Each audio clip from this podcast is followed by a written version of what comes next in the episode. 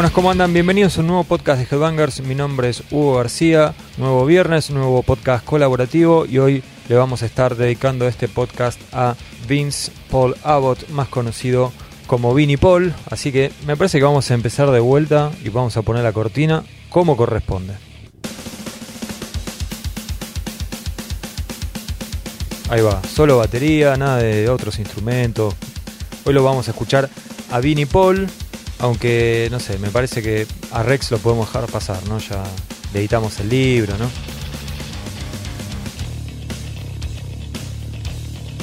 Ahí me gusta. Bueno, les decía que Vinnie Paul va a ser el tópico de este podcast, baterista de Pantera, de Hell Yeah, y este podcast se va a centrar más que nada en las opiniones del staff de Headbangers en cuanto a la habilidad de Vinny. Esperen, vamos a dejarlo entrar a Darrell. Ahí va, pero bajamos un poquito el volumen. Ahí va, ahí va. Bueno, les decía, este podcast se va a centrar en la habilidad de Vinny Paul detrás de su instrumento, porque eh, en las Hellbangers ustedes pueden leer acerca de la historia, de sus inicios, eh, declaraciones, la opinión de sus colegas y por supuesto el rol fundamental que tuvo Vinnie Paul en la música, en la música que nos gusta, este, desde su instrumento y desde su influencia. Todo eso lo pueden leer en la Headbanger 121 que ya está disponible en los kioscos de diarios de Capital y Gran Buenos Aires. También en Utopía, en la disquería de Rosario, Maipú 778, en Compacto en Mar del Plata, volumen 4 acá en Capital, en el microcentro, In Concert en Lomas de Zamora, Zenon de Quilmes, Zenon de La Plata, en Bahía Blanca en Cienfuegos. Y en Córdoba Capital en Pesadilla si vivís en, alguno, en alguna otra ciudad, en alguna otra localidad o simplemente querés recibir la revista en tu casa, recordá que a través de la tienda de G-Bangers podés comprar cada revista con envío gratuito. El envío no te lo cobramos, no importa si vivís en Tierra del Fuego, en Jujuy o en Parque Patricios, se te manda gratis. Eh, la puedes comprar en tienda.gbangers.com.ar y recordá que cada vez que compras la revista, no solo te llevas la revista, sino también tenés todos los podcasts que hacemos durante todo ese mes, las versiones liberadas, extensas, de hecho hoy va a ser un podcast bastante largo, y además estás apoyando un proyecto independiente como lo es Headbangers, que no me parece un dato menor. Si vivís fuera de Argentina, resolvimos cobrar el tema de los podcasts, porque me parecía lo más justo para los que compran la revista acá en el país, así que por solo 2 dólares tenés acceso a todos los podcasts que se hacen durante el mes de salida de cada revista, más o menos es 10 podcasts, 12 podcasts, 9 podcasts, va variando, pero de esos números no se mueve. Este podcast se va a centrar en la habilidad de Vinnie Paul como baterista, pero específicamente lo que vamos a estar eligiendo es cuál es la canción, cuál es el tema en el que más te gusta cómo tocó Vinnie Paul. Ahora sí, vamos a comenzar. Vamos a comenzar con la opinión de Juan Pablo Astilla Domínguez, que nos va a estar hablando acerca de Vinnie Paul. Así que Astilla nos va a comentar cuál es el tema en donde toca Vinnie Paul que más le gusta. Hay un elemento que distinguió siempre a Vinnie Paul del resto de los bateristas de su generación y al mismo tiempo lo enlista dentro de esas personas, esos bateristas, con un toque mágico. Y me refiero al sonido, porque hay muchas veces que escuchamos una, banda o un riff o algo que no conocemos y ya sabemos a quién pertenece, qué sé yo. Si sacaron un tema nuevo hoy Van Halen y sonaría el riff en los primeros tres segundos, yo diría que ya es Van Halen. Eddie tiene un sonido particular. Eh, lo mismo Slash con la guitarra y también Dimebag Darrell por supuesto en Pantera. Pero en bateristas no conozco bateristas o tantos bateristas que tengan un sonido único de su instrumento. Eso sucede y sucedía. Lamentablemente ya no está entre nosotros eh, con Vinnie Paul.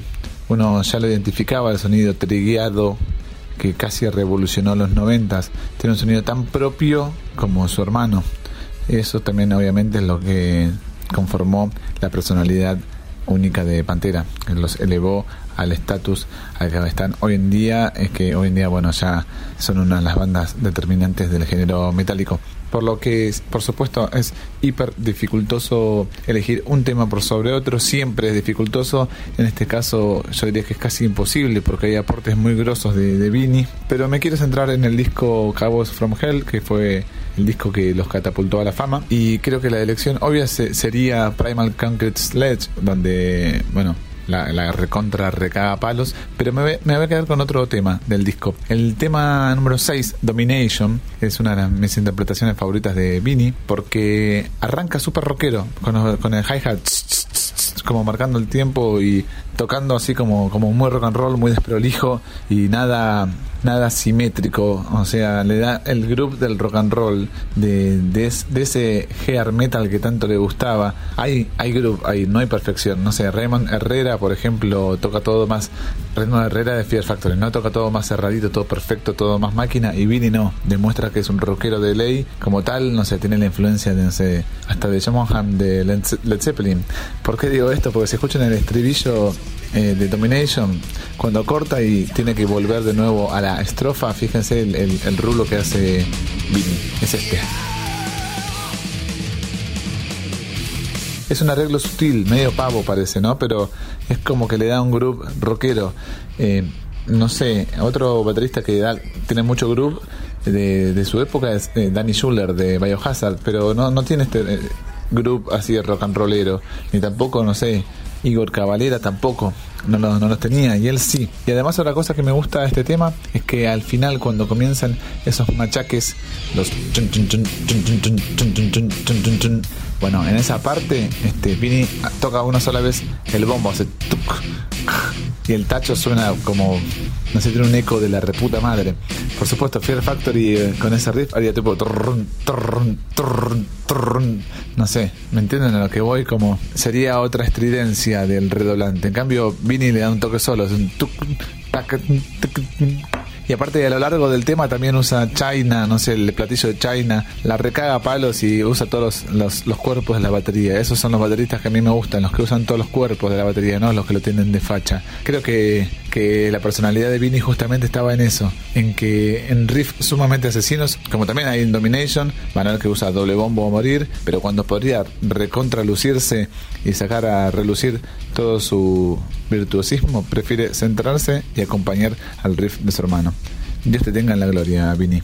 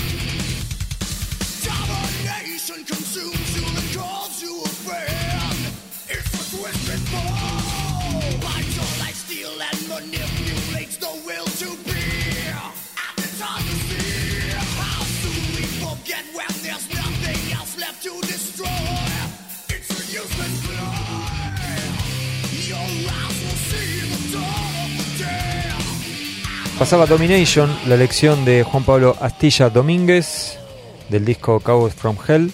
Tenemos un montón de mensajes que nos estuvieron enviando ustedes. Y el primero que tengo es el de Pablo Pasaglia, que dice mm, que bueno, hay muchísimas canciones de Pantera en donde Vinnie Paul la rompe, diría que todas, dice Pablo, pero creo que el hijo Rise de Vulgar Display of Power, la intro arranca tocando muy rápido con ese estilo bien trayero, después viene un machacazo a doble bombo, después un cambio de ritmo en donde Dimag toca el primer acorde y Vinny hace un golpe haciendo dupla con su hermano. Es decir, acorde, snare, snare es el redoblante, acorde por cuatro snare. Y después vuelve a cambiar el tempo. Bueno, un fenómeno, Pablo, con el análisis. Dice, mm, creo que Vinnie Paul fue un tipo visionario junto con Dimag, porque ellos empezaron con Pantera haciendo un glam metal, pero después a finales de los 80, a principios de los 90 se venía una revolución para el metal, y por eso pienso Pantera mutó a un estilo más rápido, pesado y violento. Creo que ellos se cagaban en las modas, siempre fueron fiel a un estilo, nunca se vendieron. Bueno, fueron fieles a dos estilos en realidad y uno lo inventaron.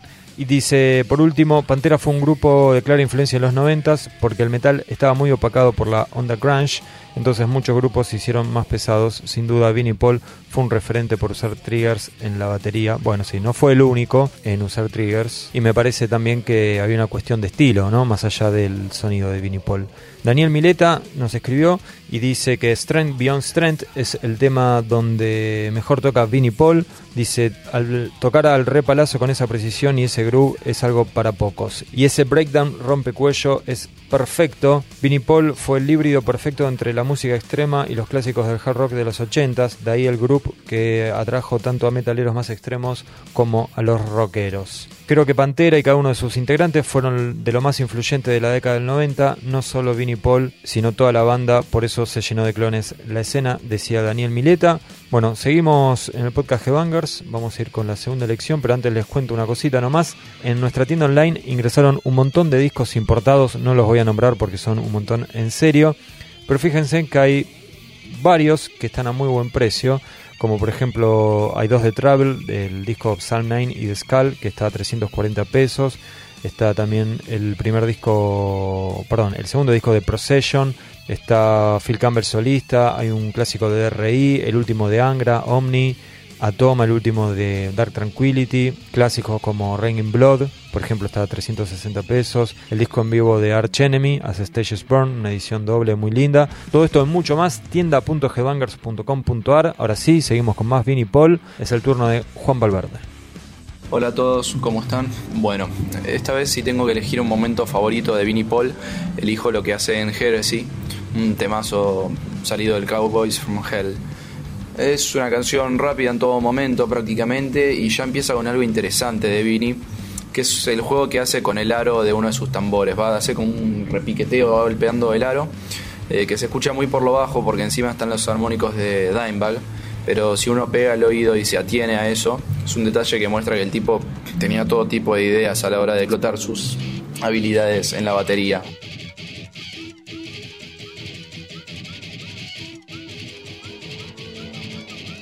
Eh, y una vez que arranca el riff inicial y se suma la batería, aparte de abusar del doble pedal, que es algo que siempre hizo y es marca eh, registrada suya, algo que me encanta sin ser baterista, es que el golpe en el redoblante está a contratiempo de lo que está tocando Dimebag. Digamos, está acentuado en otro lugar, el golpe del redoblante, que sería la mitad de lo que toca Dimebag, a la mitad del riff de Dimebag. Hasta que después se vuelve a acomodar, siguen juntos y entra Anselmo ya al verso.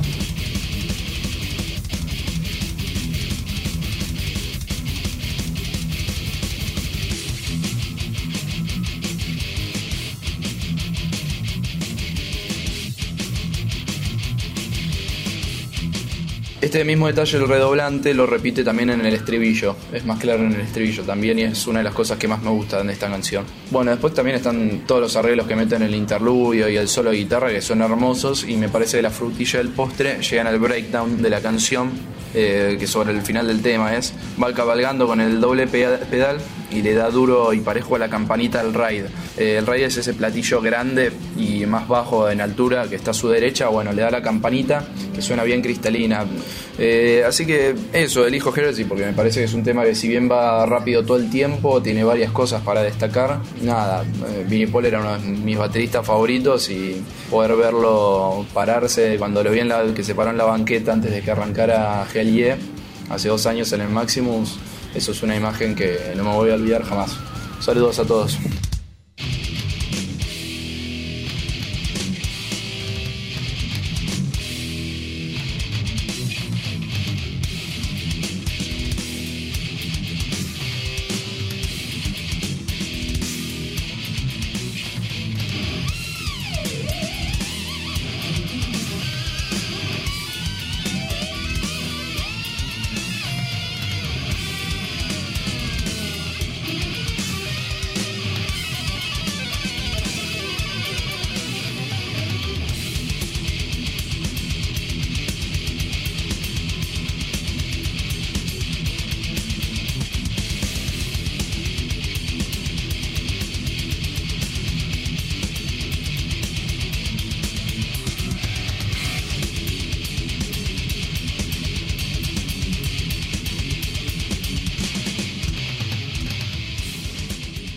Heresy era la elección de Juan Valverde, otro de Cowboys from Hell.